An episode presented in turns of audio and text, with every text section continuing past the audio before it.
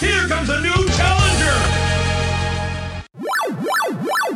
Estamos começando primeiro podcast, na verdade, primeiro episódio desse novo podcast de um milhão, milhares e milhares de podcasts que você vê aí pela Podosfera. Agora que podcast, finalmente, né? O ano do podcast esse ano aqui. Por que não reunir uma equipe e fazer o nosso próprio podcast? Então, vamos apresentar aqui, primeiro de tudo, a nossa mesa.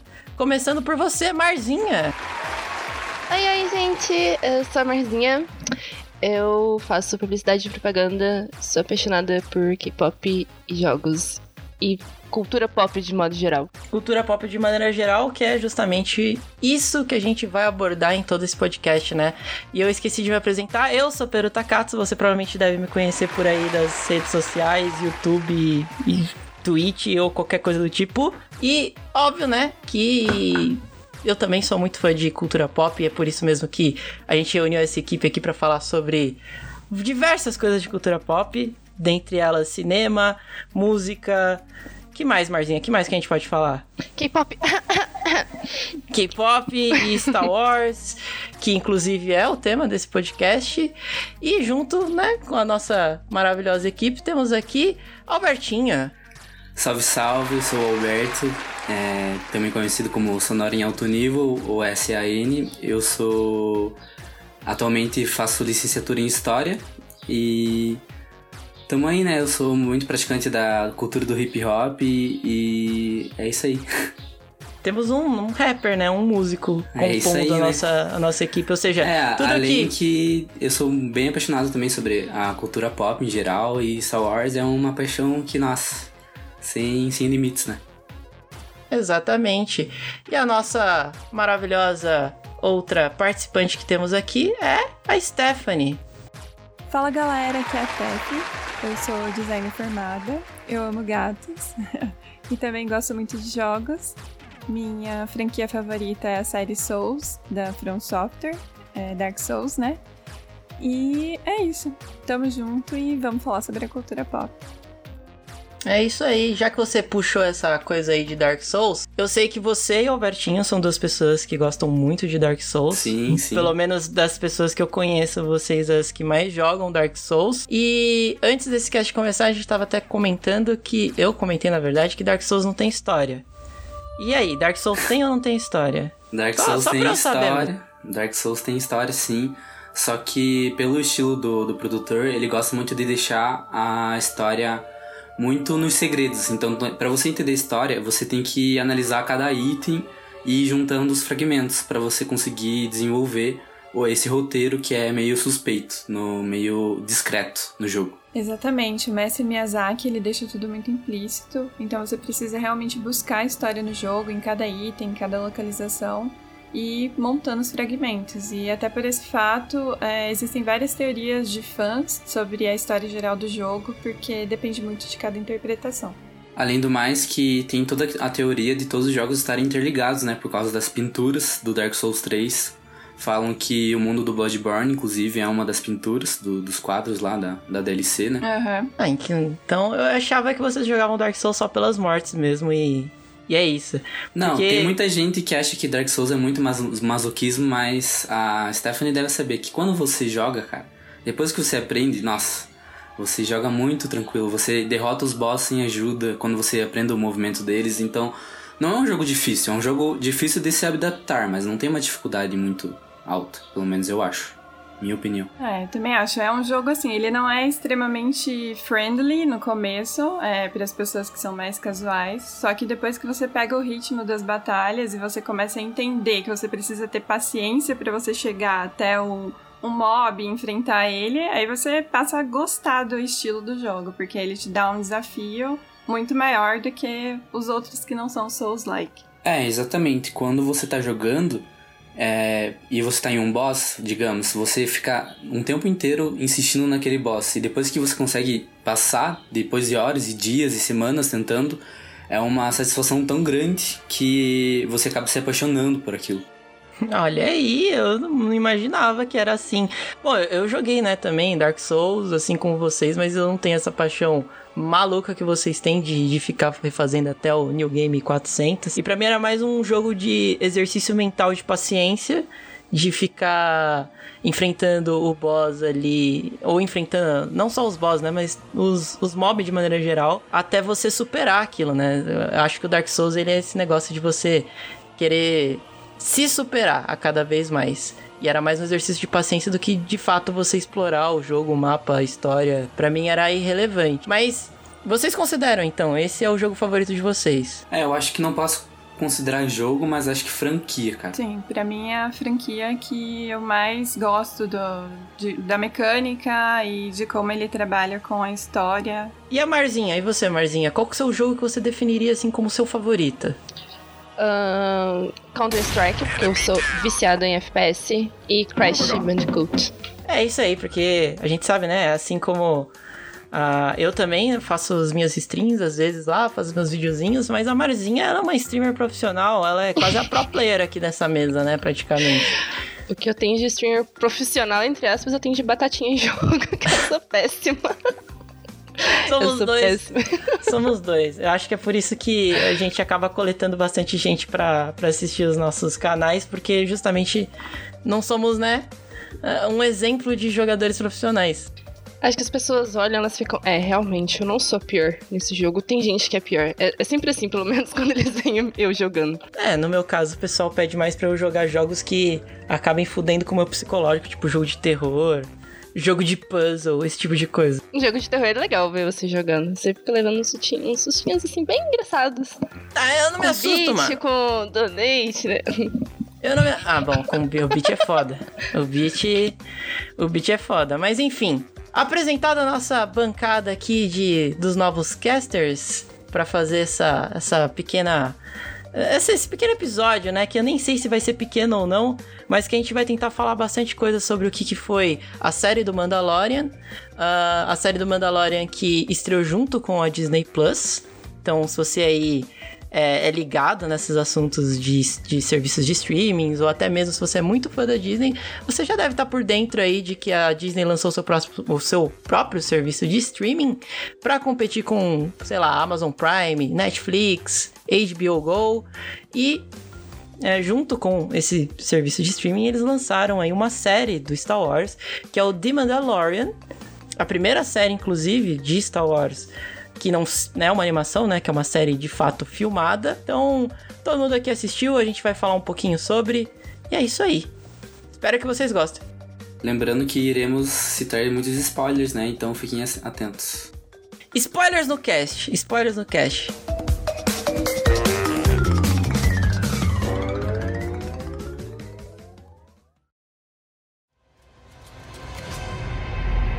Bounty hunting is a complicated profession.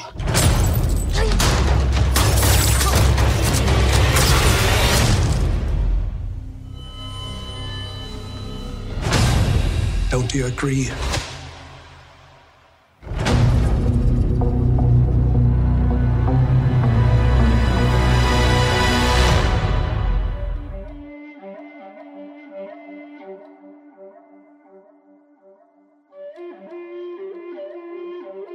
Mundo.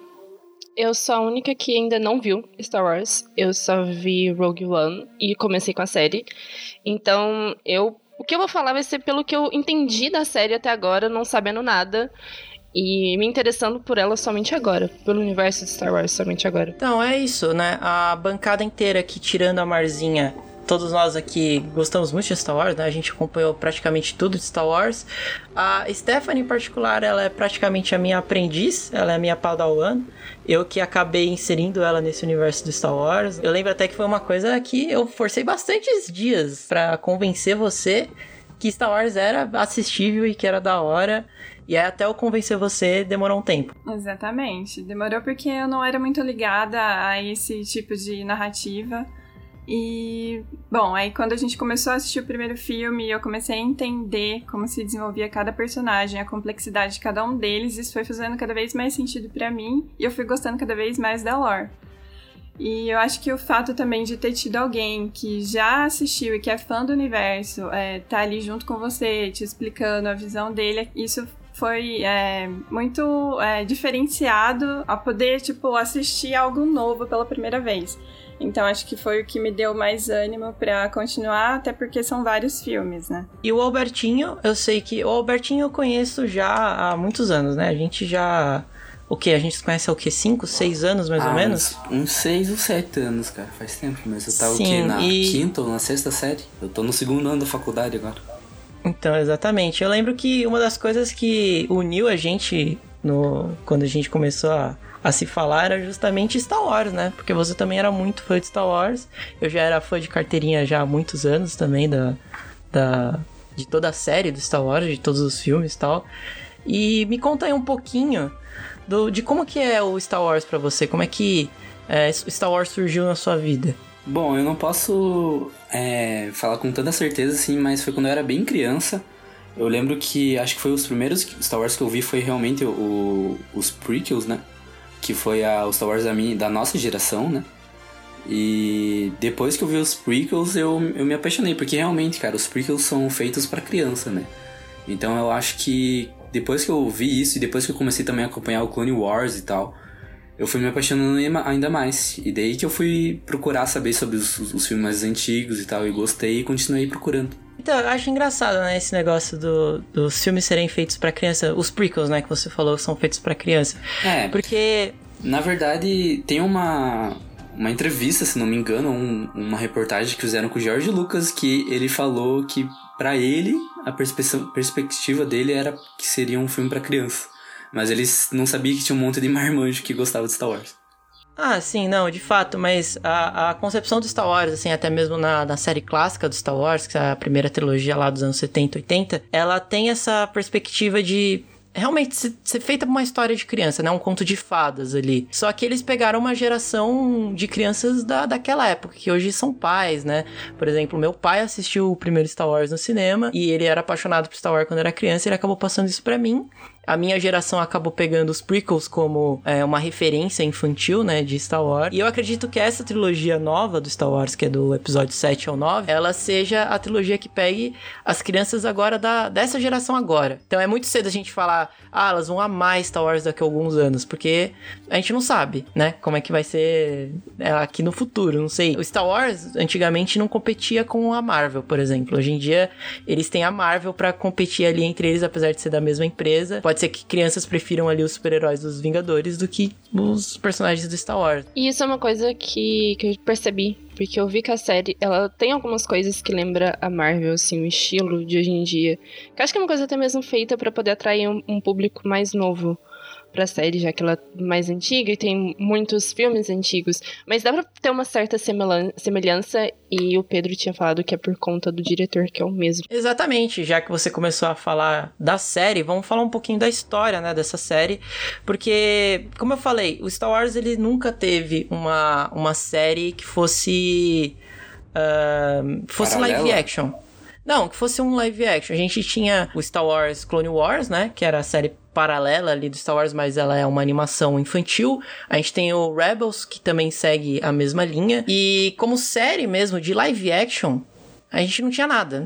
Só animações mesmo, ou quadrinhos, coisas que, que faz, fechavam essas lacunas entre os filmes, né? E aí, quando foi anunciado. Uh, não, não faz tanto tempo atrás, inclusive, que foi anunciado que ia vir uma série do Star Wars feita pela Disney, né? Pra fazer parte do serviço de streaming da Disney, muito se especulava sobre o que, que poderia ser, né? O que, que eles poderiam explorar numa série. Porque a gente sabe que uma série ela é muito diferente de um filme. Ela, ela tem muito mais coisa a oferecer do que um filme. Muito mais tempo de tela, muito mais roteiro ali, né? Vários episódios. Cada episódio é quase tamanho de um filme, né, praticamente. Então, o que que se, o que que se esperar de uma série de Star Wars? Mas se for pensar assim, o universo de Star Wars, ele tem muita riqueza, né, para fazer conteúdo. Não, sim, de fato, ele é um universo gigante. Nos filmes a gente só acompanha a história da a saga da família Skywalker, então ela é muito focada nos Jedi, na batalha deles contra o, o, Império, como é que o Império se forma, como é que o Império cai, esse tipo de coisa. Mas entre as coisas ali, entre as lacunas, tinha muita coisa que podia ser explorada. E o The Mandalorian, ele pega justamente um personagem que era muito, assim, eu acho que é, é uma maioria dos fãs, né, que concorda com isso. Que os caçadores de recompensas do Star Wars sempre foram bem interessantes. Só que um específico sempre chamou muita atenção dos fãs que era o Boba Fett, que era aquele Mandaloriano ali do, da, da trilogia clássica, que é um, um, caçador de recompensas, que é o cara que, que é, vai ser o responsável para pegar a recompensa do Han Solo tal. Só que ele é um personagem que ele se extingue muito rápido, né, na, na, na, sim, na nessa trilogia. E... Ele, é, ele é morto muito rápido. Se for pensar no. Ele realmente é muito pouco utilizado no filme, mas com uh, toda essa admiração dos fãs, né, pelo personagem, pela estrutura, pelas roupas do personagem naquela época já. Foi tudo criado, né, no Legends, toda uma é, uma história paralela só sobre o Boba Fett, que ele sobreviveu lá depois quando ele realmente morreu, né, que eu acho que ele realmente morreu. Mas teve toda essa paixão pelo Mandaloriano, inclusive por causa do visual dele. Exatamente, inclusive o, o boneco mais caro de Star Wars, o mais valioso, que, sei lá, vale milhões e milhões, é o primeiro boneco do Boba Fett do episódio 4 que ele nem. Ele aparecia uns 15 segundos em cena só no episódio 4. E aí fizeram um boneco para ele, porque naquela época vender boneco era a, a, parada do momento. E esse boneco é tão raro, tão raro, que ele vale milhões, milhões. De toda a coleção de tudo que existe de Star Wars, ele é o que mais vale dinheiro. Você tem ideia, só uma ideia de, de, como o pessoal gosta do personagem. Além que foi criado muito quadrinhos, né, sobre só ele e tal, e Muitas coisas Sim. que agora não são consideradas mais can canone, né? Exatamente. Os Mandalorianos foram muito explorados com o passar do tempo. Uh, inclusive, a própria série do, do Clone Wars, que era a animação, né? O Clone Wars e o Rebels. Eles têm partes que eles exploram só os Mandalorianos, só como é que funciona a cultura mandaloriana, é, como, é que, como é que são as divisões das casas mandalorianas, né? As casas são os clãs, uh, como que era o governo de Mandalor, tudo isso. Então, eles pegaram justamente esse ponto em que os fãs go gostavam muito, né, da, do, do, personagem. Eu creio muito que também foi uma escolha pensada de, ah, vamos fazer uma coisa que não seja só Jedi, que querendo ou não também vai ter a série do Obi-Wan, né, que era outra coisa que os fãs pediam muito, muito, muito incansavelmente pra Disney para fazer algo do Obi-Wan, uma série, né, sobre o Obi-Wan, como é que foi o tempo dele lá, etc. Tatooine, né, ele vai se passar. Exatamente. Só que pra fugir dessa, dessa ideia de Jedi, Sith, sabre de luz, eles acabaram indo mais para essa ideia do, do Mandaloriano, como, como a gente já falou aqui, é o personagem que, o, que os fãs mais gostam, né, por causa da, do design e tal, de como é a história dos Mandalorianos. E também porque ele abre essa, essa parada, essa carta de que você pode explorar outras facetas do universo Star Wars com caçadores de recompensas. E se for pensar, é muito propício que eles estejam é, trabalhando em cima desse tema agora, porque é algo diferente do que já vem sido explorado num conteúdo mais amplo de Star Wars, porque se a gente for ver, a maioria das pessoas assistem os filmes e, digamos que somente os fãs é, vão atrás de materiais paralelos, como livros ou as séries animadas e tudo mais. E agora a gente vai ter um live action é, de um personagem que era de uma raça que todo mundo queria que fosse explorado melhor nesse universo.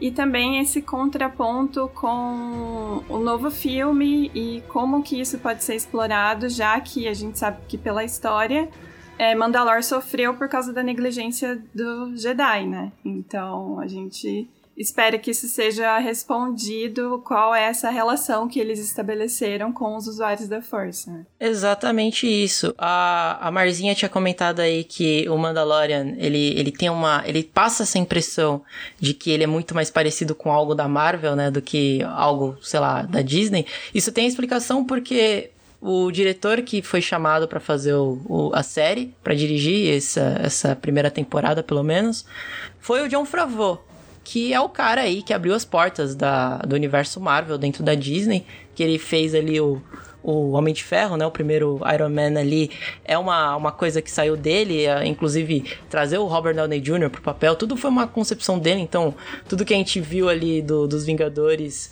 a, toda a história Marvel nos cinemas é tudo uma consequência da, das ideias do John Favreau ali. Então tem bastante dele nessa série, a gente já consegue perceber esquema de câmera, a, linguagem da série é muito mais é, carismática, mais caris, caricata, eu diria, né? Do que qualquer outra coisa de Star Wars que a gente tenha visto. Mas na cena de luta do primeiro episódio também, eu percebi muito. Foi onde que eu mais percebi, na verdade, que parecia e que lembrava um pouco. E tirando o John Favreau, existem outros diretores em alguns outros episódios específicos, mas uma das pessoas que estava responsável, responsáveis pelo roteiro é o John Filoni. De, aliás, Dave Filoni é o nome dele. Que é o cara que é responsável por praticamente tudo da lore hoje em dia do Star Wars. É, basicamente passa na mão dele. Ele é o cara ali que criou o Clone Wars e criou também a, as histórias do Rebels e é o o, a pessoa responsável de fechar as lacunas.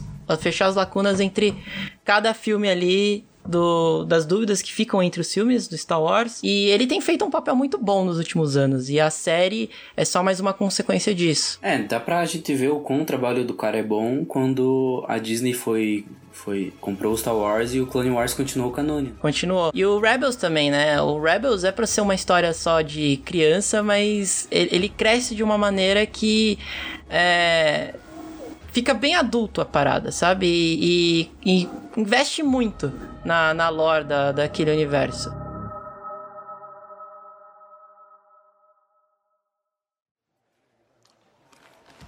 There is one job. Let's see the puck. No puck. Face to face. Direct commission. Deep pocket. Underworld. All I know is no chain code. Do you want the chit or not?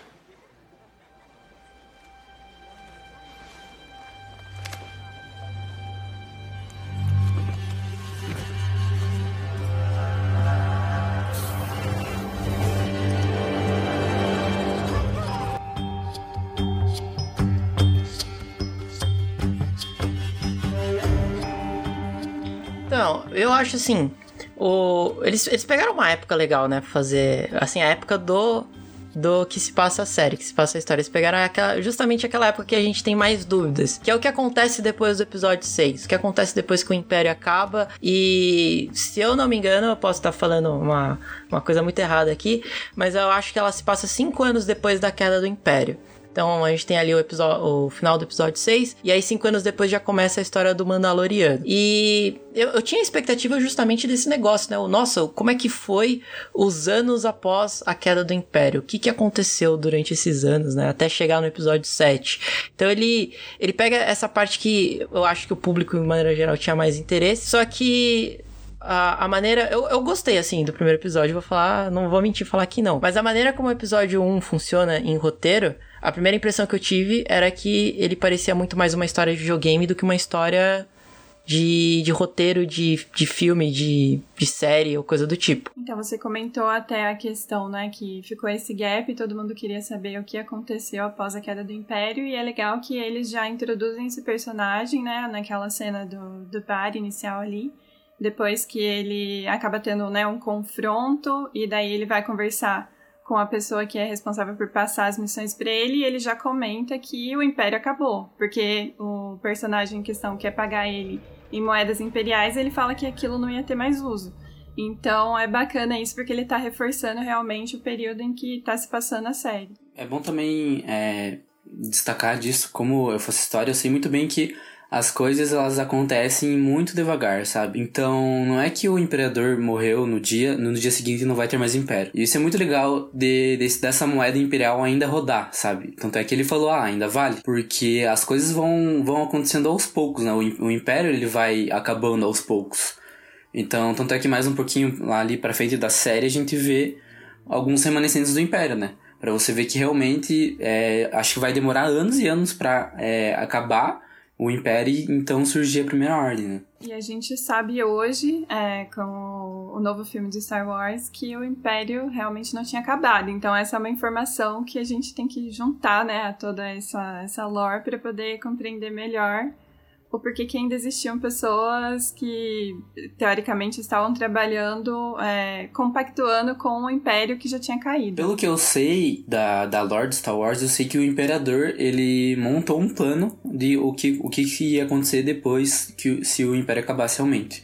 Que é, é o que trata naquele jogo lá do, do Battlefront 2, se eu não me engano. Não, é, exatamente. É, é, ele faz aquele projeto de se ele morresse, o Império tinha que morrer com ele. Então, várias bases imperiais importantes do Império, né, grandes bases, inclusive bases científicas tal, receberam a ordem de autodestruição. Elas tinham que ser completamente apagadas do mapa, porque o Império era o Imperador, o Imperador era o Império, então assim que o Imperador morresse, o Império tinha que acabar com ele. É, só que a gente sabe, que houve muitos generais ali, muitos grandes moffs, né, grandes oficiais ali do Império, que não, não compactuavam com essa ideia e acreditavam que o Império devia continuar mesmo sem o Imperador. Então a gente tem muitos grupos ainda do Império funcionando a parte do, do dessa ordem que o Imperador mandou.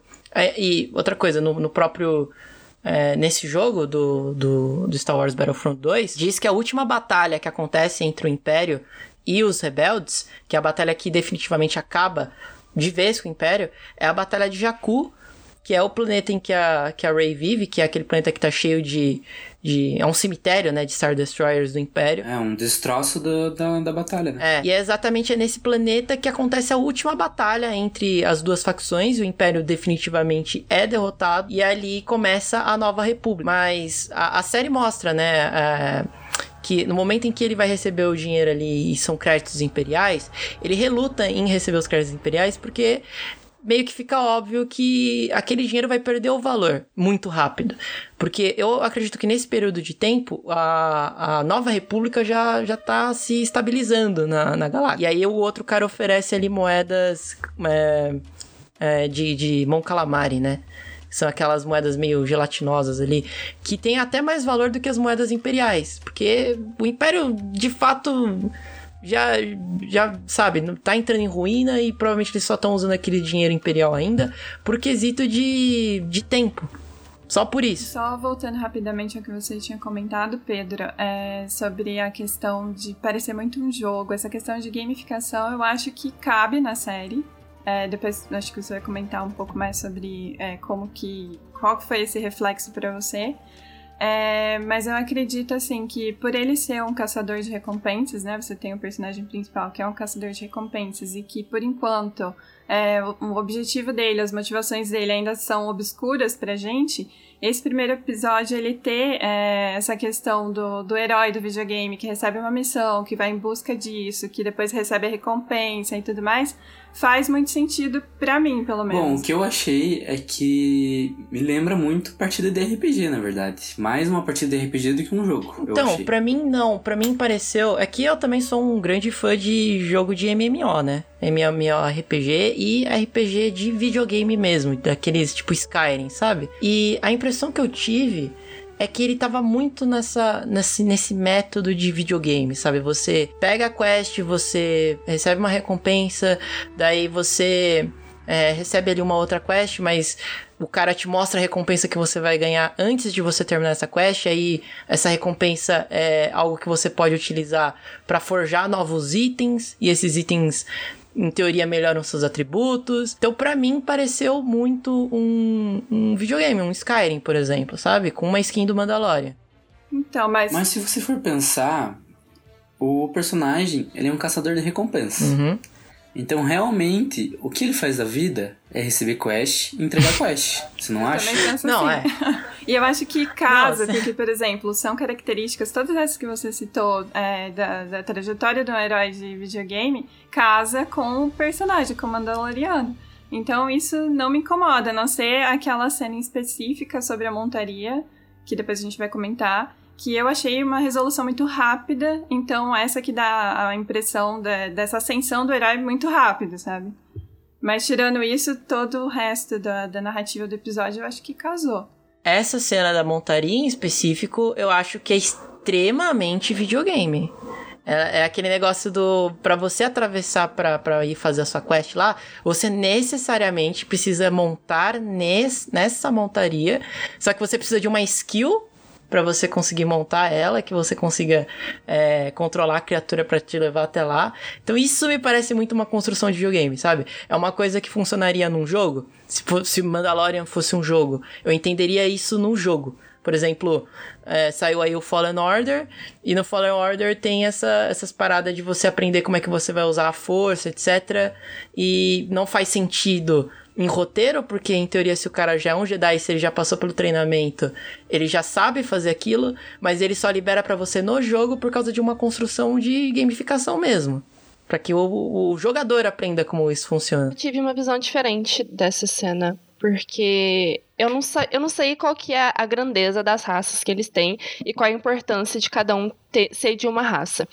Aí naquela cena, para mim, que mostrou o quão importante é ele ser um Mandaloriano e o quão grande isso é para ele, porque tipo, ah, os ancestrais dele faziam tal coisa e então para ele é importante mesmo que não seja um, uma montaria igual, que ele também faça aquilo, porque ele é um Mandaloriano, então Mandaloriano. Então para mim, tipo, eu fiquei pensando nisso, sabe? Da importância das raças que tem. Ah, olha aí, você bateu num, num, ponto importante aí que realmente eu só fui perceber isso assim a segunda vez, terceira vez que eu fui assistir. De fato, essa cena serve muito mais para ele.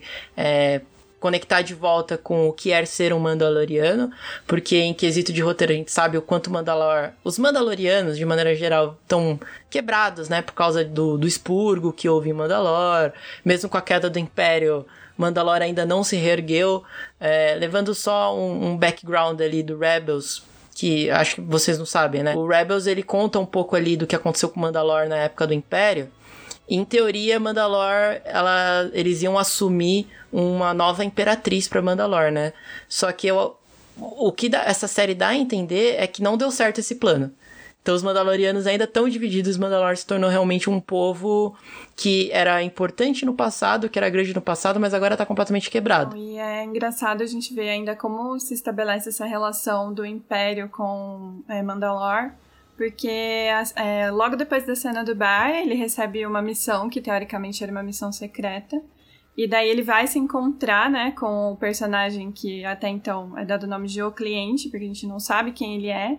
E ele está sendo é, escoltado, né, guardado por Stormtroopers que estão com a armadura completamente destruída, né? Então a gente vê aí que ainda tem essa influência do Império e a gente quer saber como que isso vai se, se desenvolver, né, nos próximos episódios. E as armaduras eles estão todas sujas, né, além de destruídas. Mas o, o que me chama atenção também nessa parte é, depois assistem de, assistam de novo, assim, e, e reparem, veja se eu, se eu tô ficando doido. Esses Stormtroopers, eles parecem estar, tá, sabe, tipo, quebrados de maneira física. Porque na hora que ele entra ali na, na sala, os Stormtroopers estão todos segurando as armas de maneira meio torta, assim, sabe? Meio com uma, uma pose meio inconfortável, assim, sabe? De, de, de se olhar. E na hora que eles apontam as armas pro, pro Mandaloriano, é, eles não seguram as armas como a maioria dos Stormtroopers estão segurando, que é com as duas mãos ali, na, naquela posição mesmo de Stormtrooper. Eles acabam, tipo, apontando a arma só com uma mão só. Sabe? Uma coisa bem esquisita. Assim, é bem sutil, mas para quem já conhece Star Wars é bem estranho, assim, sabe? Tem alguma coisa estranha com esses Stormtroopers. Eles perceberam que atirar com as duas mãos não acerta ninguém. não, Esses que você tá falando é quem?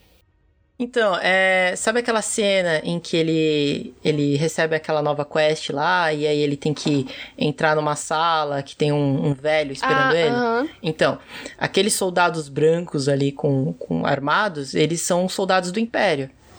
É, são Stormtroopers. Então. É, é que teve uma outra cena que eu fiquei um pouco. Achei meio esquisito, foi, eu, na real, tipo, vendo a montagem e tal que é quando ele já vai para poder entrar e, e pegar, né, o, o que, que ele tava pegando lá, que depois a gente descobre no final o que, que era aquele ovinho. Que eles estavam tirando nos carinhas, aí os carinhas caíram. Aí, tipo, o robô atirou nele e ele caiu e levantou, tipo, como se nada tivesse acontecido. Tipo, ah, levei um tirinho aqui e foda-se, tô ah, bem. Ah, não, isso, isso tem uma, uma explicação sim. É, ah. na, naquela hora lá que ele ele recebe aquela peça de metal do. do como, como uma. É, o cliente mostra para ele o que, que ele pode ganhar, né? Se ele, se ele completar a quest toda, que é, é toneladas de Bas, Beskar, eu acho que é o nome da. da Beskar, né? É. Da, da, desse metal. E esse metal, ele é um metal de extrema resistência, ele consegue suportar até um golpe de sabre de luz. E os Mandalorianos usam esse metal como uma parada para fazer qualquer coisa, arma, armadura, nave, etc. É uma coisa importante para os Mandalorianos. E aí ele usa esse metal aí para fazer um uma peça da armadura dele, né, que é uma ombreira. E o robô, na hora que atira nele, atinge exatamente essa ombreira dele. Tipo, bem ou bem próximo dali. Então, ele acaba absorvendo o Também tiro. é algo que vai motivar ele a aceitar essa missão, porque é uma missão que é, aparentemente ele tem pou, pouquíssima informação e o Mandaloriano ele sempre é, procura agir né, direto ao ponto. Então ele tem pouquíssima informação sobre o alvo da missão, ele sabe que tem 50 anos, né? E seria um, é, uma criatura viva, né? E o que motiva ele é exatamente a questão do Beskar, porque era um aço que já, é, já fazia parte do clã dele e que foi, é, digamos, foi usurpado pelo Império, né? Então é bem raro de conseguir o aço, né? Exatamente. Sim, com certeza. Eu acho que pela lore, assim, dá a entender que o Império, na, depois do expurgo de Mandalor, é, pegou todo esse metal para eles, né? É um, é um, de certa forma, é um metal importante. Não só para os Mandalorianos, mas para a tecnologia da galáxia. Então, suponha-se que o, o Império tem a maior parte desse metal mais do que qualquer outro Mandaloriano. Vocês tinham comentado sobre parecer um jogo, e sim, parece muito o roteiro, porque é sempre isso: você vai fazer uma quest para você ter uma recompensa que é importante para você, que no caso é o aço. E se depend... Agora acho que o roteiro pra, pra gente ver se vai ficar muito igual um jogo mesmo, vai depender dos próximos episódios. Porque se cada episódio for realmente, tipo, meio que uma quest que ele tem que fazer, mesmo que seja pequena, vai ficar muito um roteiro de um jogo. Muito. Então, é, o que eu falei, me parece muito. Pelo menos o primeiro. O segundo episódio eu já não senti tanto isso. Mas o primeiro em específico eu achei muito parecido com um videogame, sabe? É, eu sei que, conversando depois com a Stephanie mesmo, é, acabei relevando e, e tendo um outro entendimento da trama. E achando até legal as coisas da maneira que eles mostraram. Mas a primeira impressão realmente era que era um roteiro de jogo.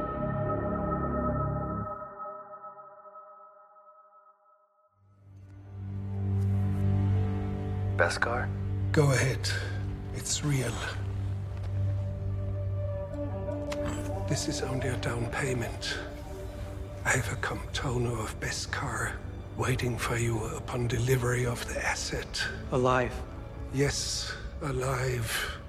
Although I acknowledge that bounty hunting is a complicated profession. This being the case, proof of termination is also acceptable for a lower fee. That is not what we agreed upon. I'm simply being pragmatic.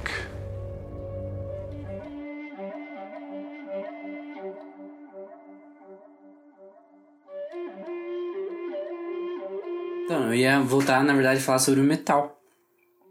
Que. Isso que o Pedro falou, que provavelmente o metal tava muito mais na, na mão do Império, acho que se confirma quando o cliente fala, né? Ah, agora finalmente o Beskar vai voltar para mãos de quem devia, sabe? Para mãos do, do Mandaloriano. E ele até comenta, né, que da onde veio aquele tem vários outros, então quer dizer que se o Mandaloriano ainda quiser ter ali uma, digamos, uma parceria com ele, que ele ia tirar proveito desse material. Exato, e outra coisa é. Junto dessa quest, tem um cientista, né? Que, que tá ali junto com esse cliente. E na hora que ele recebe essa quest, ele fala: Ó, você pode trazer o espécime vivo, mas eu sei que ser um caçador de recompensa é uma profissão complicada, então se acontecer alguma coisa. Pode trazer morto também. E aí o cientista até fica, não, mas esse não é o acordo. Então, a gente sabe que é, pelo acontecimento ali, tudo ali da, desse episódio, é muito importante pro cientista que o espécime seja trazido inteiro, vivo. Agora, o porquê disso, não sabemos. Não, eu não consigo nem especular. Talvez algumas teorias, talvez eu consiga até fazer umas, mas estranho. E depois que ele aceita né, essa proposta do cliente, ele recebe um adiantamento que é um, um, uma peça, né, de aço mandaloriano. Aí ele vai até um suposto HQ, né, que seria do, do, dos Mandalors, do clã dele, que existia ali na cidade. E ele encontra com outro personagem que é a armeira, e daí é quando ele forja, né, a ombreira dele, a nova ombreira com esse aço, que tem lá as propriedades que ela é ultra resistente, né, então não é qualquer tipo de ataque ou material que vai passar por ela.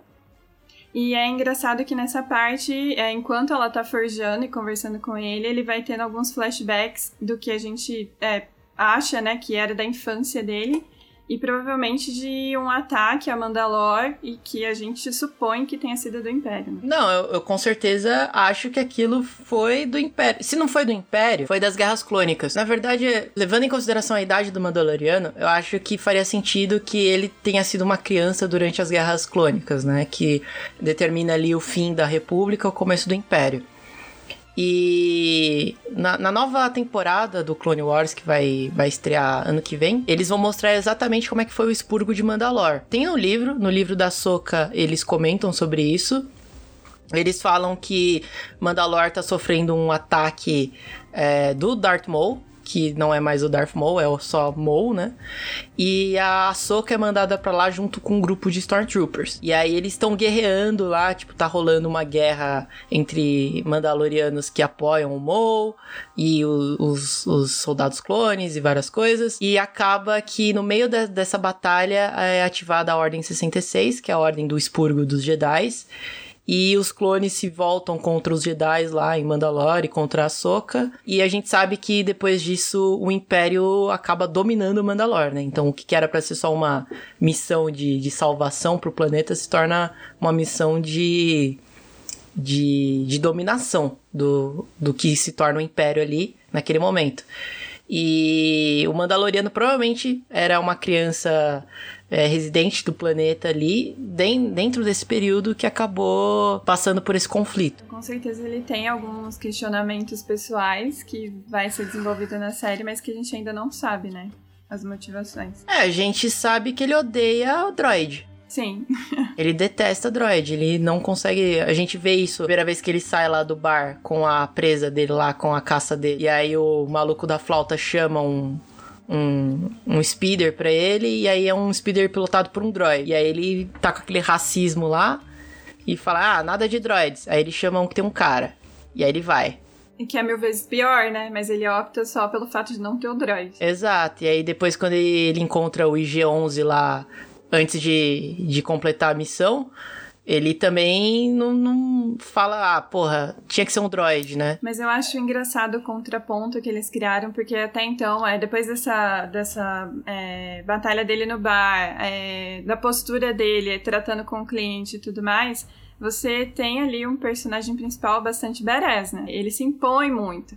E é assim que ele parte para é, em busca do alvo dele, que ele chega lá no planeta é, desértico, eu não sei qual é o nome do planeta, ele é atacado por aqueles é, aquelas criaturas e ali você já é, e ali já é mostrado que ele não é infalível, né? Que ele tem as fraquezas dele. E isso eu achei legal. Foi um contraponto bacana até a primeira parte da série. É, querendo ou não, é um personagem level 5, né?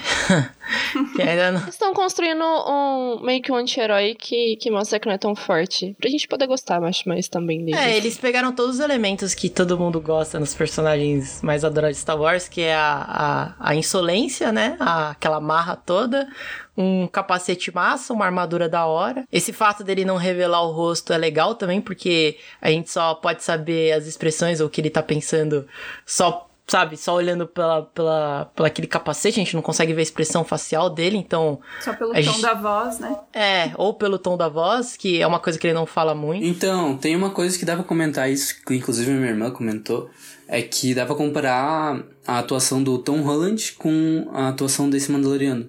Porque o Homem-Aranha também usa máscara, né? Mas você vê muita expressão no Homem-Aranha. O personagem é um, é um personagem que mostra expressão até pelo corpo. E você vê que toda essa postura do Mandaloriano que é feita é de um personagem, tipo, que não passa uma expressão. Mas, Mas ao a... mesmo tempo ele passa. Mas no caso do Homem-Aranha, a máscara do Homem-Aranha acaba refletindo algumas expressões, né? É, o, a- a- o fato da máscara ser mecânica, totalmente mecânica ali, né? Que ela mexe os olhinhos e tal. Mas é, no caso eu tô falando que isso daí é feito no CGI, né? E na atuação do Tom Holland, eu tô falando. Ah, É, você tá falando- Entendi. Aham. Como o ator está atuando na fantasia, né? Sim, aham. Não, Exatamente. sim. é, tem como, como espelhar isso com o Mandaloriano também, porque a gente depende muito pra entender o personagem da atuação do Pedro Pascal, que, que é o que tá fazendo o Mandaloriano, da atuação corporal dele dentro da, daquela armadura, né? Então, ele, ele se impõe muito, ele é cheio de massa. Você vê que na hora que ele toma o tiro ali do robô, ele já se levanta, ele já, já volta pra postura dele. Mesmo quando eles estão fudidos ali, é, cercados, ele não perde a postura também, apesar de. A gente sabe que ele tá preocupado porque eles estão completamente cercados e o robô que tá do lado dele quer cometer suicídio, quer se autodestruir. E até a parte também que um dos mercenários lá tá montado naquele mini canhão.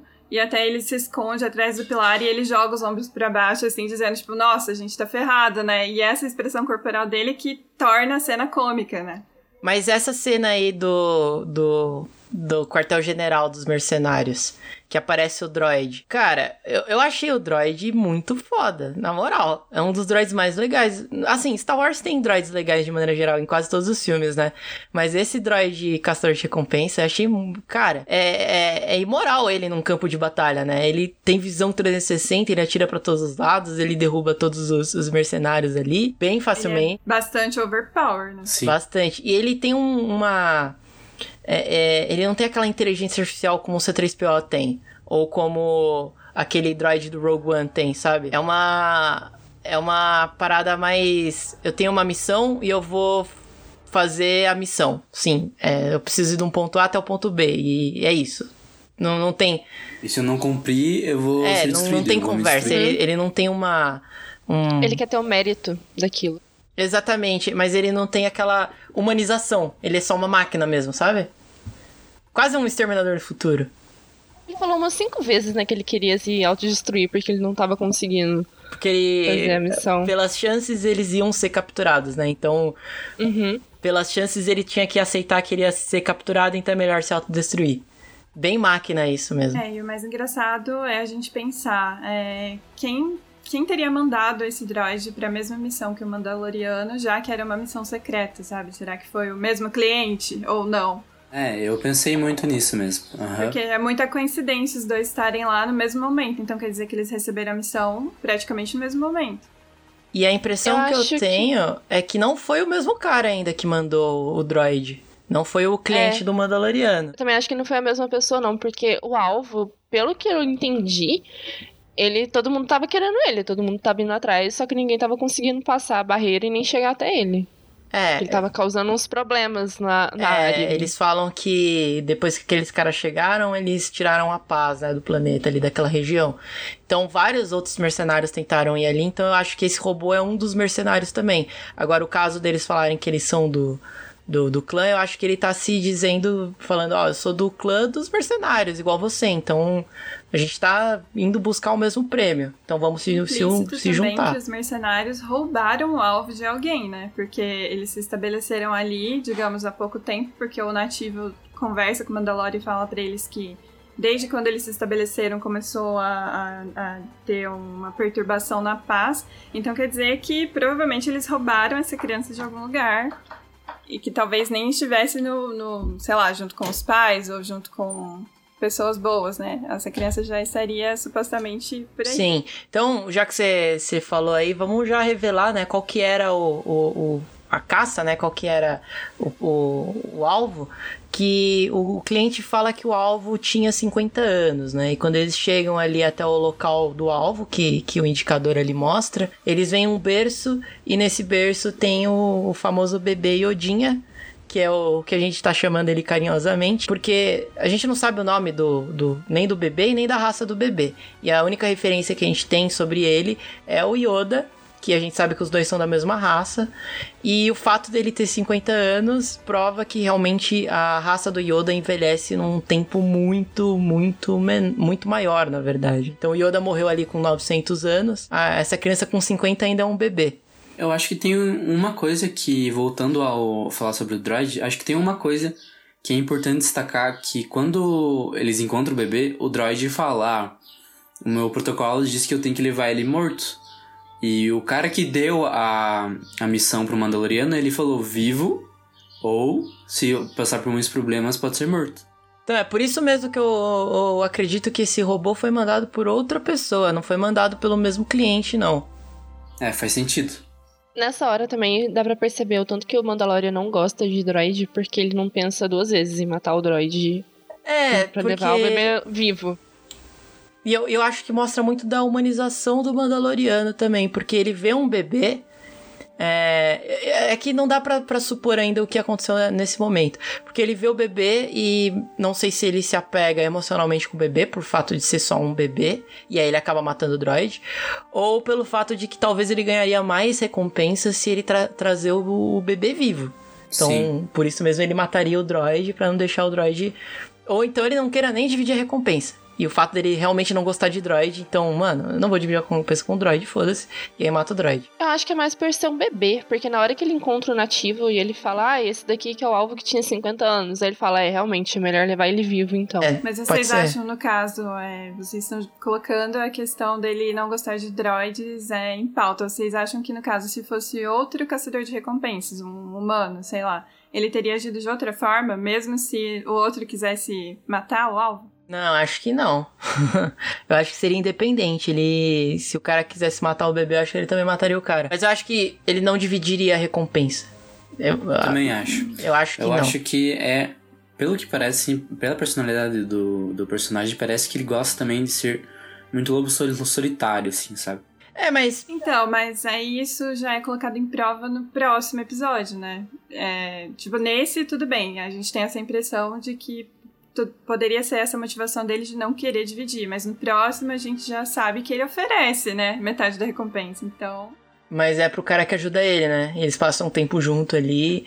Mas o droid também ajudou ele. Acho que a recompensa depende do que é, porque igual o do nativo, ele não não ligava de entregar um daqueles blur pra ele lá. Tipo, pra ele ok, porque aquilo não, vale, não valeria nada. Não, É, mas, mas- Ele, ele tá, ela tá falando do, do- já do segundo episódio, quando o, aquele nativo ajuda ele lá a recuperar as peças da nave e tal. E aí o Mandaloriano fala, pô, você me ajudou pra caramba, o mínimo que eu posso fazer é dar metade da minha recompensa pra você. E o cara fala, não, eu não quero metade da recompensa nem nada. Mas ele chega a oferecer pro cara. Não, então quer dizer que na verdade com o droid foi preconceito. Pode ser. Pode ser mesmo. Ou o fato dele ter empatia com o bebê e falar, pô, não vou deixar o cara matar um bebê, né? E como o droid é, em teoria, irracional, sabe? Ele não é racional, é tipo racional demais no caso. O, pro droid, a missão era leve o bebê morto. Então, independente se aquilo é um bebê, se aquilo fosse uma criança, se aquilo fosse um adolescente, se fosse qualquer coisa, o droid ia levar o, o negócio morto, porque era o protocolo dele. Então, por isso que ele acaba destruindo o droid de, de qualquer forma, entendeu? Não teria novo, como convencer um- o droid. De novo, leva um lado mais humano pro Mandalorian. Tipo, dá É pra uma, sentir que uma- ele, por mais que seja arrogante, ele tem aquele. ah, Tipo, tem um lado muito humano nele. uma- tem uma humanização de fato nele, né? Ele não é só um lobo solitário qualquer. É, ele tem algum certo, uma certa empatia pra para outras criaturas. Bom, então, esse acaba então sendo o episódio 1. Essa é a grande revela- revelação do episódio, que é o bebê Yodinha. É... Por que isso é uma grande revelação, na verdade, né? O Yoda, ele é o único ele é um dos únicos, na verdade, personagens mostrados dessa raça, da, da- de toda a lore do Star Wars. A única que é mostrada é uma outra mestre Jedi do conselho, que é a Yaddle. Só que mesmo ela também não tem quase nenhuma informação sobre ela. Só se sabem que tanto a Yaddle quanto o Yoda eram muito poderosos na força. E, e a raça deles era com completo mistério. Nunca foi revelado nem qual era o nome dessa raça, nem de onde eles vieram. É, só se sabe que eles vivem muitos anos, né? Muitos séculos. E é isso. E, a- e as únicas duas, duas. Os dois exemplos da raça eram Jedi. Era exatamente isso. E agora aparece um bebê Yodinha aí na, na, na jogada, Na né? época em que é, a série tá se passando, é, esse bebê Yoda, ele estava coexistindo com o Yoda, né? Sim. É, pelos cálculos que fizeram aí na internet, os, os, matemáticos quânticos aí da internet calcularam que esse bebê, ele nasceu exatamente no mesmo ano em que o Anakin Skywalker nasceu. Então, quando o Anakin Skywalker tinha 9 anos no episódio 1, esse bebê também tinha 9 anos. Então, esse bebê agora com 50, ele teria a idade do Vader, se o Vader ainda tivesse vivo nessa realidade, né? Então, leva-se a, a, especulações, né? Uh, porque a Ordem Jedi não identificou essa criança, porque, bom, isso aí a gente vai comentar um pouquinho mais pra frente aí no cast sobre o episódio 2, mas tem, tem várias coisas, né? Porque o próprio Yoda não, não foi atrás dessa, dessa criança, sendo que é um semelhante da raça dele. A gente não sabe, né? Vai que o Yoda realmente conhecia a criança e não queria trazer pro conselho. Não sabemos. É, é uma, é uma boa especulação isso. É, exatamente como eles não quiseram, não queriam, né, treinar o Anakin por N motivos na época, é, porque eles achavam que não era seguro. Pode até ser que o Yoda tinha conhecimento dessa criança, da raça dele, mas não queria é, trazer para perto dele com medo do Império, com medo do que isso poderia se desenrolar. Sim, uma coisa é clara, essa raça do Yoda, ela é uma coisa rara na, na galáxia de Star Wars. Ela não é uma raça, é, por exemplo, Trandoshan, que é aquela raça do, do Grido, sabe? Do episódio 4 que é uma raça bem comum de aparecer e tá em todo Ou, canto. É, qualquer Ou uma Twi'lek, né? É, humanos, Zabrak, qualquer coisa dessa. Não é uma raça comum, é uma raça extremamente rara. A gente raramente vê personagens dessa raça. Então, já a coisa já, já começa por aí. Então, o, o, o que me faz pensar é que essa raça tá em extinção, né? Não é uma coisa comum. Então, por estar em extinção, é, eu acho que o próprio Yoda teria teria vontade de, de, de, de, proteger essa criança, porque é da raça dele, né? Sim. E talvez, tipo, não trazer pro conselho fosse uma, uma forma de proteger também.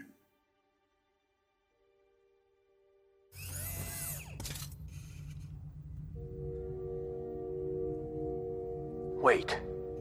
They said 50 years old. Species age differently. Perhaps it could live many centuries. Sadly, we'll never know. No. We'll bring it in alive. The Commission was quite specific. The asset was to be terminated.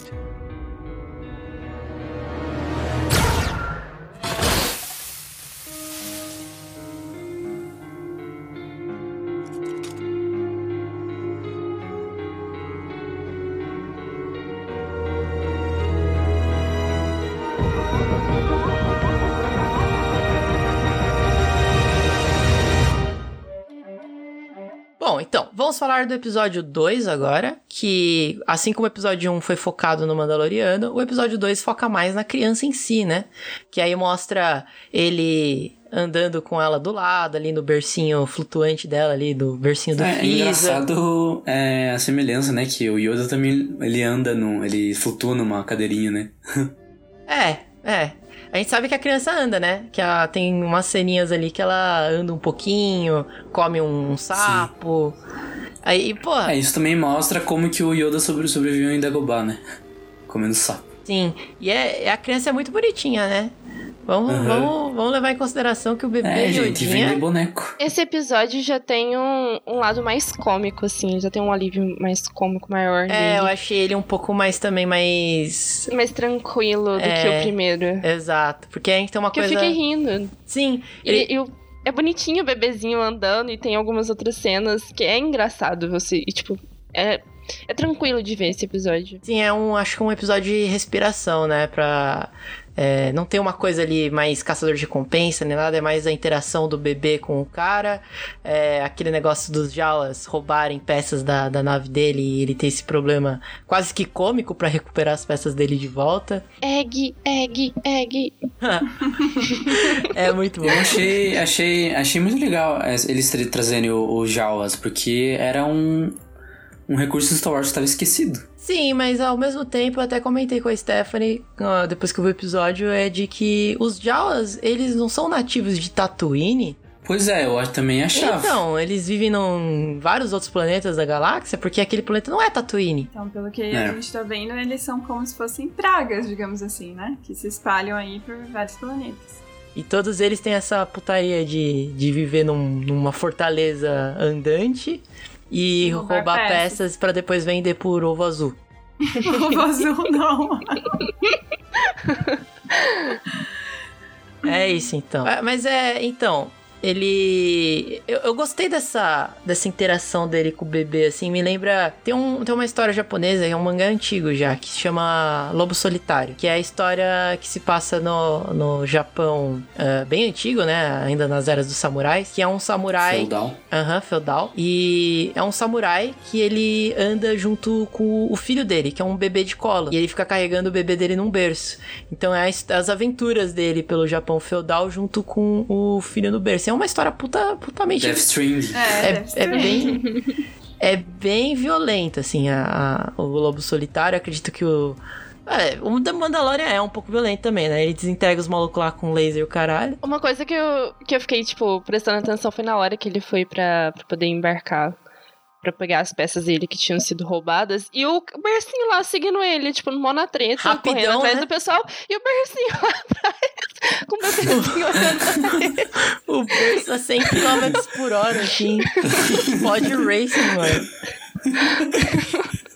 Eu fiquei reparando aquela cena, falei, velho, o que tá acontecendo? É uma Como criança. assim? Como assim? Ah, tem um. Mas pelo que eu entendi, o berço ele meio que é controlado pelo Mandaloriano, né? Sim, é. Ele meio que programa o berço pra me siga. E aí acabou que, mesmo ele estando num veículo, o berço acompanhou ele, né? É, tem. Eu, eu não lembro qual parte aparece isso.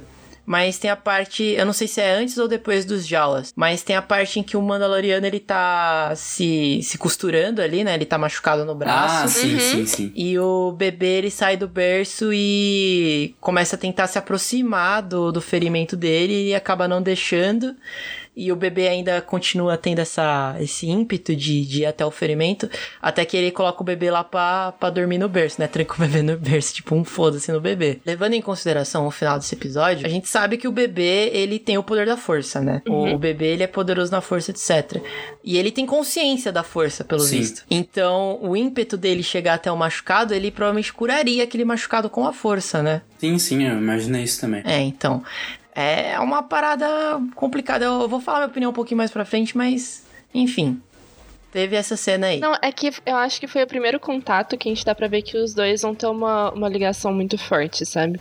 Que é a primeira vez que ele, que, tipo, um se importa com o outro, vamos dizer assim. Por mais que o Mandaloriano, tipo, não tá nem aí com o bebê, ele, ele se importa em ver que ele tá com dor, ele quer ajudar ele, provavelmente, pra curar. Então acho que é onde começa o- a jornada dos dois juntos mesmo. Mas vocês acreditam que ele vai entregar a criança pro, pro cliente? Não, obviamente. Depois que apareceu, assim, a criança dormindo e ele olhando, assim, pra criança, eu acho que realmente... Vai, ele vai, tipo, durante os episódios, vai continuar com isso, mas vai chegar na hora e pá, não vai, tá ligado? Então, é um ponto, porque ele vai conseguir a armadura de Bhaskar completa, Beskar, né, completa. Que isso apareceu em imagens do, de set de filmagem e tal, e aparece ele com a armadura completa de Beskar. Então como é que ele vai conseguir esse Beskar aí? Acho que mesmo ele pode entregar, mas se ele entregar, acho que ele vai se arrepender muito do que ele fez. Ou senão pode ter uma reviravolta lá na frente dele entregar e salvar o bebê de alguma coisa, porque tá acontecendo The alguma Last coisa com of ele. Us? É. Pode ter uma pegada Vai meio The assim. Last of Us, então. Pode ter uma pegada meio assim. Então, é... Tem uma coisa também que eu queria comentar sobre o bebê Yodinha. É que agora que ele é o terceiro da raça a aparecer, a gente pode levar em consideração que todos da raça têm a força, né? Não Então, sei. é isso aí que eu não, não, não curto muito, não. É, Uhum. Já vou adiantar aqui, ah, quando eles vão buscar lá as peças do, dos Jawas, ele leva aquele cara, aquele nativo junto com ele pra fazer a negociação. É, a gente vê que os Jawas são bem filho da puta mesmo. E tem até aquela cena engraçada dele metendo fogo na cara do Jawa ali, que eu achei muito foda. A minha vontade é fazer aquilo também se eu, se eu visse um Jawa. E os Jawas falam: Ó, você quer as peças da nave? Então você vai ter que trazer isso aqui pra gente, que era um ovo. Aí ele chega lá na. Egg, egg. Ele chega lá na, no covil da, da criatura onde ele precisa pegar o ovo, é um rinoceronte do inferno. Ele toma um pau, né, desse bicho, é, completamente escrotizado pelo bicho. E o bebê Yodin acaba salvando ele numa cena que lembra muito o próprio Yoda levantando a, a X-Wing do Luke, né, no episódio 5. Que é ele fechando os olhos, assim, se concentrando e levantando uma criatura que é milhões de vezes mais pesada do que ele com o poder da força. É bem foda essa cena. E aí ele mata ali a criança com uma, uma faca de, de pão que até agora não. A criança? Não, não mata a criança, não. A criatura.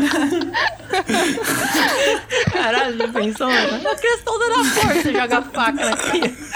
Faz isso. Não, ele, ele mata a criatura, mas ele usa uma faca de pão ali que eu não entendi nada. Qual que é o dano dessa faca aí, mano?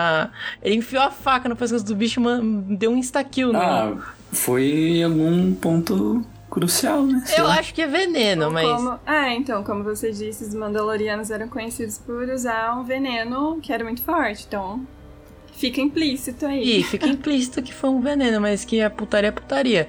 O bebê Yodin acaba desmaiando aí no processo e acaba hibernando por um tempo, né? E aí ele consegue o ovo, devolve pros Jawas, pega as peças da nave de volta e eles começam a, a remontar a nave. Mas o, o fato em si que é o, o bebê Yodin usar a força. E agora todas as pessoas que são dessa raça aí, que foram apresentadas até agora, têm a força. Eu achei isso uma putaria por dois motivos, né? Uma que é assim, eles, eles pegarem todo mundo que é dessa raça e generalizar e falar, pô, a, a força é inerente a todo mundo dessa raça. Pelo menos é o que eles deixam im- im- implícito isso. E eu acho que, assim, eu não gosto particularmente porque eu acho que a força é uma coisa universal, é independente de raça, de, de sexo, de, aliás, gênero, né? E de e de sangue, sabe? Ok, se você tem um filho, ele pode ter a força ou pode não ter, sabe? Mas tem uma probabilidade grande dele ter. Mas em suma, a força nasce em criaturas aleatoriamente. A força existe na, naquele universo. Então eles criarem uma raça que todos eles vão ter a força e todos eles vão ser muito poderosos na força. Já me deixa. Eu já não gostei muito. E eu, Mas as Mas midichlorians isso- não são canônicas? é. Gosto É, a nem de- gente tenta esquecer isso, né? Eu não gosto nem Mas de ainda é pensar canônico. nisso. Eu sei que é, mas eu não gosto de pensar. Isso nem, nunca mais foi citado desde o episódio 1 sobre os midichlorians. A palavra nunca mais foi usada. Mas ok, Graças. é canônico, é canônico. Mas, Eu acho que isso pode ser um gancho pra eles poderem falar do porquê que essa raça é tão. Tipo, ela tá quase extinta, sabe? Do porquê que não tem, do porquê que ela é tão valiosa. cara, pode ser. Porque eles são muito Pode fortes. ser. Acho que talvez pode ser um gancho pra isso. Pode ser também. Pra essa Pode ser explicação. também. É, também é por isso isso explicaria porque um cientista do Império estaria estudando a raça, né? Estudando esse, esse bebê. Pode ser por ser dessa raça, ou pode ser também porque eles estão estudando a força em si, porque isso nunca foi.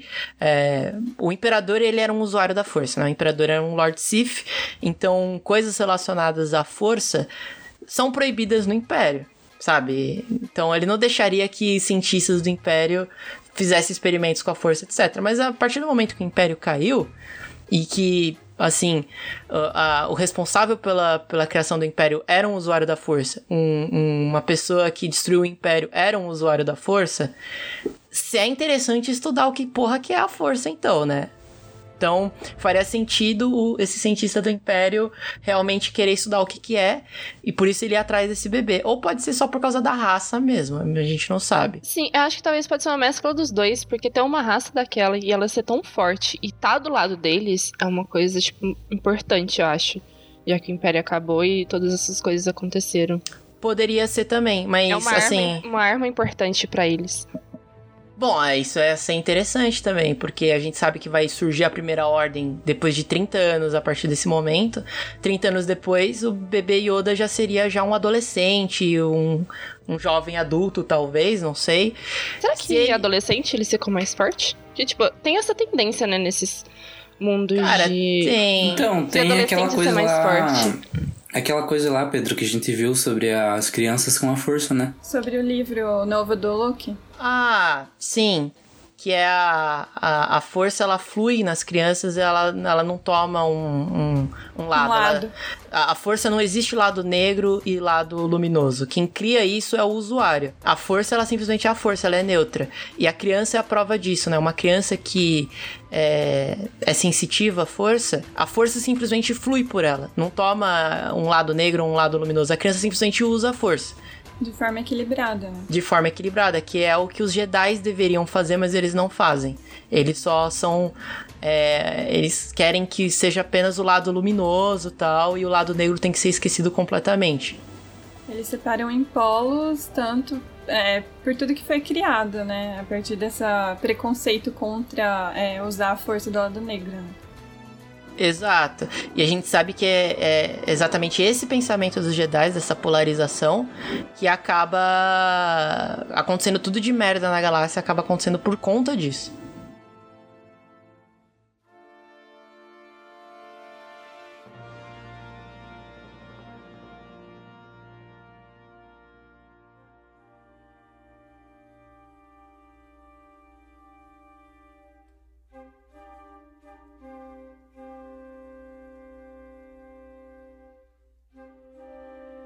E fica vários, vários questionamentos aí com o final né, desse episódio, com essa revelação que essa criança é de fato poderosa na força e que ela já tem 50 anos, que ela viveu ali é, todas as guerras clônicas, ela estava viva, a época do Império ela também estava viva. Então, como é que ela não foi achada todo esse tempo? Porque crianças poderosas assim na força, quando a força é muito poderosa, outro usuário da força consegue sentir a presença dela na galáxia. Ainda mais o imperador, por exemplo, que o imperador era um, o grande, maior, mais forte usuário da força da galáxia. Ele conseguiria sentir a presença dessa criança. O próprio Yoda estava vivo também nesse período, ele também não fez nada. O Luke Skywalker tá vivo nesse período e ele também não tá fazendo nada. Então, é, levando em consideração que a Ordem Jedi também existia lá nas Guerras Clônicas, essa criança estava viva e também não fizeram nada. Então, eu, eu quero saber se essas coisas vão ser explicadas ao, ao longo da série ou, sei lá, vão deixar na, na mente do, do público para que eles decidam qual que é a verdade aí. Mas será que ele já era tão forte assim desde quando ele nasceu? Porque tem uma coisa, que ele tá, ok, ele usou os poderes dele, só que dá pra ver que é muito limitado o que ele tem ali. Que ele não consegue usar por muito tempo e não consegue fazer muita coisa ainda. É, então, sim, eu acho que é uma, é uma limitação dele ser um bebê só. Mas uhum. o, ele é poderoso pra, pra um inferno, porque até pra um Jedi que treinou a vida inteira, que é um mestre, levantar criaturas de, de pesos astro, astronômicos, assim como ele fez, não é uma coisa fácil. Tipo, é bem. Então, mesmo com ele usando, tendo pouca força ainda, né? Não sabendo usar direito, dava para sentir, então. Tanto que um dos treinamentos de quem estava se desenvolvendo no caminho de Jedi era exatamente é, levitar pedras, né? Então você imagina para um bebê segurar uma criatura daquele tamanho. Não, exatamente, é. E na Ordem Jedi mesmo, eles falam, eles meio que ranqueavam o, os poderes dos Jedi com quanto, quanto peso eles conseguiam levantar com a força, né? Quantas pedras eles conseguiam levantar com a força, que eram pedras, né, gigantescas mesmo. E esse bebê, de fato, ele é muito poderoso. Muito poderoso. Assim como Yoda e aquela mulher lá, a outra. Assim como o Yoda e a, e a outra Jedi que aparecia no, no cânone. Can't thank you enough. Please allow me to give you a portion of the reward. I cannot accept. You are my guest, and I am therefore in your service. I could use a crew member of your ability, and I can pay handsomely. I am honored, but I have worked a lifetime to finally be free of servitude. I understand. Then all I can offer is my thanks. And I offer mine. Thank you for bringing peace to my valley.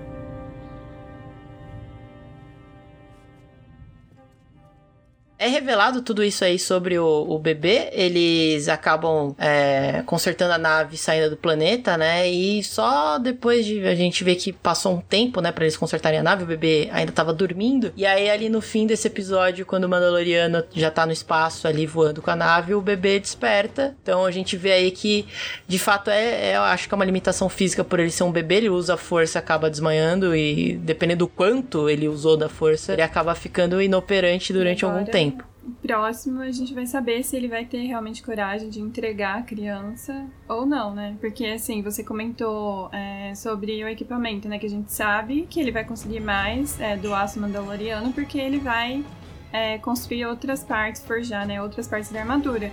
Mas, como a gente sabe que ele é um caçador de recompensas e agora ele sabe com quem está o aço mandaloriano, então pode ser que ele não entregue a criança, que ele simplesmente roube. Pode ser, mas acho que roubar ali do, daqueles caras não vai ser uma tarefa fácil, né? Vai ser uma, uma putaria.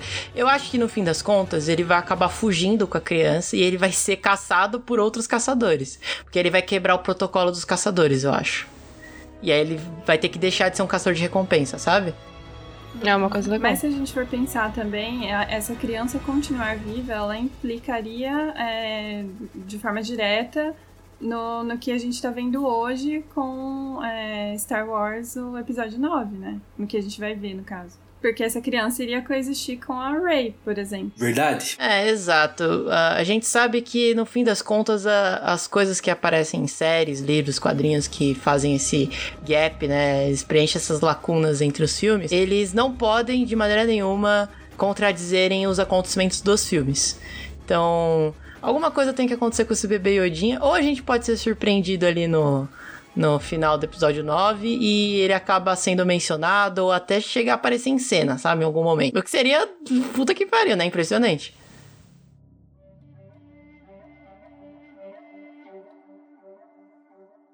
Mas é isso, falamos tudo sobre a série. Alguém aí tem mais alguma alguma ressalva pra dar sobre os dois episódios? Acho que não. Falamos tudo? Falamos tudo. Então é isso, a gente. Vamos, vamos fazer o seguinte: vamos dar uma nota pra essa série, uma nota quântica, uma nota que a gente nem sabe se vai se manter até o season finale. Mas até agora, que nota vocês dariam pra Mandalorian, começando pelo Albertinho? Cara, eu acho que entre 7,5 e 8 ali. Por quê? Por quê? Justifica aí. Ah, cara, porque eu gostei demais. Eu gostei que foi um- uma série que me prendeu, que tem uma qualidade gráfica muito boa, qualidade sonora também, além do, do enredo, né, que tá meio fraco, e que, que me prendeu. Então eu acho que, cara, espero que nos outros episódios não piore, né? Certo. Marzinha, Eu dou oito. oito? Você gostou? Foi uma boa porta de entrada pra você, então? Bastante, tipo, me fez. Me prendeu a atenção no universo de Star Wars, me fez querer saber mais sobre os personagens, sobre a raça e de entender mais. Só que ao mesmo tempo, tipo assim, dependendo do rumo que a série tomar, eu não vou ter tanta atenção mais assim nela em si. É, por quê? Porque é um tipo de série que eu tenho, tipo, como que eu vou explicar? Eu tenho um pouco mais de dificuldade de, de assistir e de me prender muito. Então, se em algum episódio eles fizerem alguma coisa que eu não gostar tanto, talvez eu tenha um pouquinho mais de dificuldade. Mas provavelmente acho que isso não vai acontecer, que agora eu tô me ligando ao universo de Star Wars, então não é só a série que tá em conta, mas ser o universo inteiro. E outros filmes e outras coisas. Então acho que eu vou continuar assistindo e acompanhando. Entendi. Stephanie? Bom, eu daria um 9.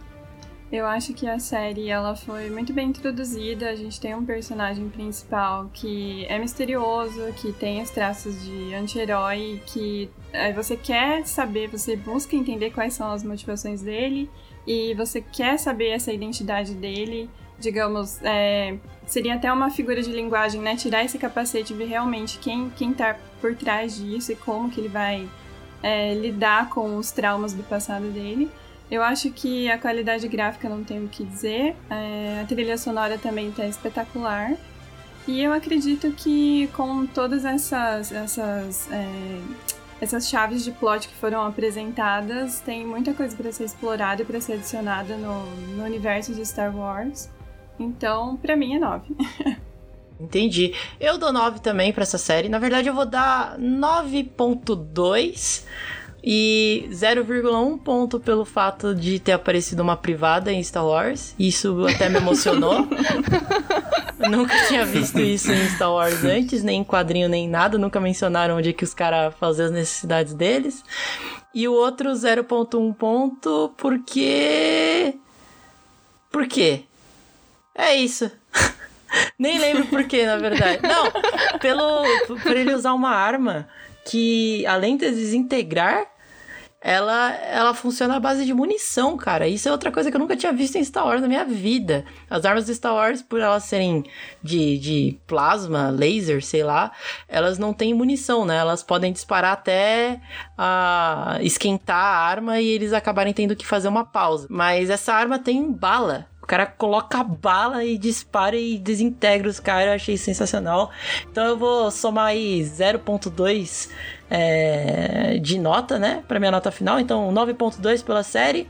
Tem esses pontos aí que eu falei que eu não gostei muito, que eu espero que seja de- devidamente explorado nos próximos, episódios, que é a, a- força, né, dessa raça do Yodinha. E esse negócio deles fazerem um roteiro muito parecido com um videogame. Então, no, no episódio 2 isso não é tão, tão mais forte, mas no episódio 1 um ficou muito forte para mim. Eu quero ver como é que vai ser os próximos. É isso? É isso. É isso.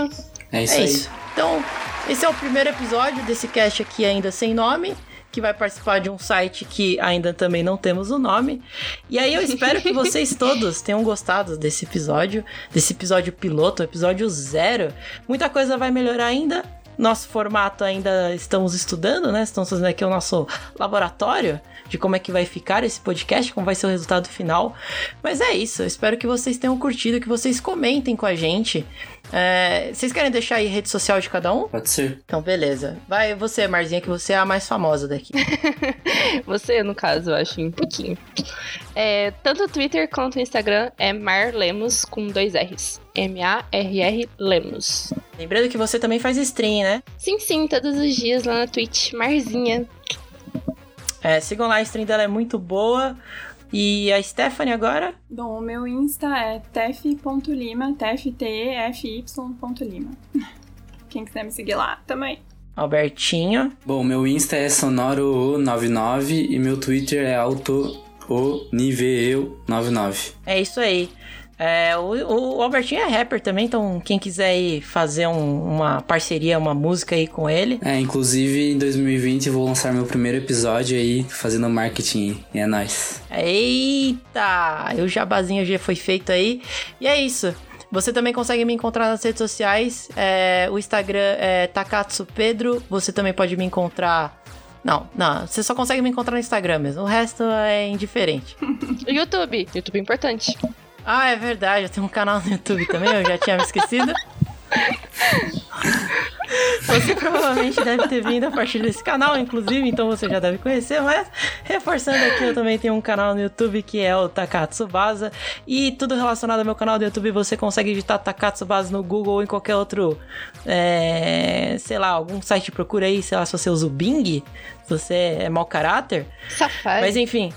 É, qualquer coisa aí você consegue achar. Escreve lá Takatsubasa, você também consegue me encontrar assim. E aí você pode comentar comigo, com a Marzinha, ou com o Albertinho, ou com a Stephanie sobre o que você achou sobre The Mandalorian. A gente volta no próximo cast sobre algum outro assunto aleatório que a gente ainda não definiu e provavelmente voltaremos com algum nome, tá bom? A gente se vê por aqui. Um abraço pra vocês, uma- um bom dia, uma boa tarde, uma boa noite e é nóis! É nóis. Tchau. Nóis.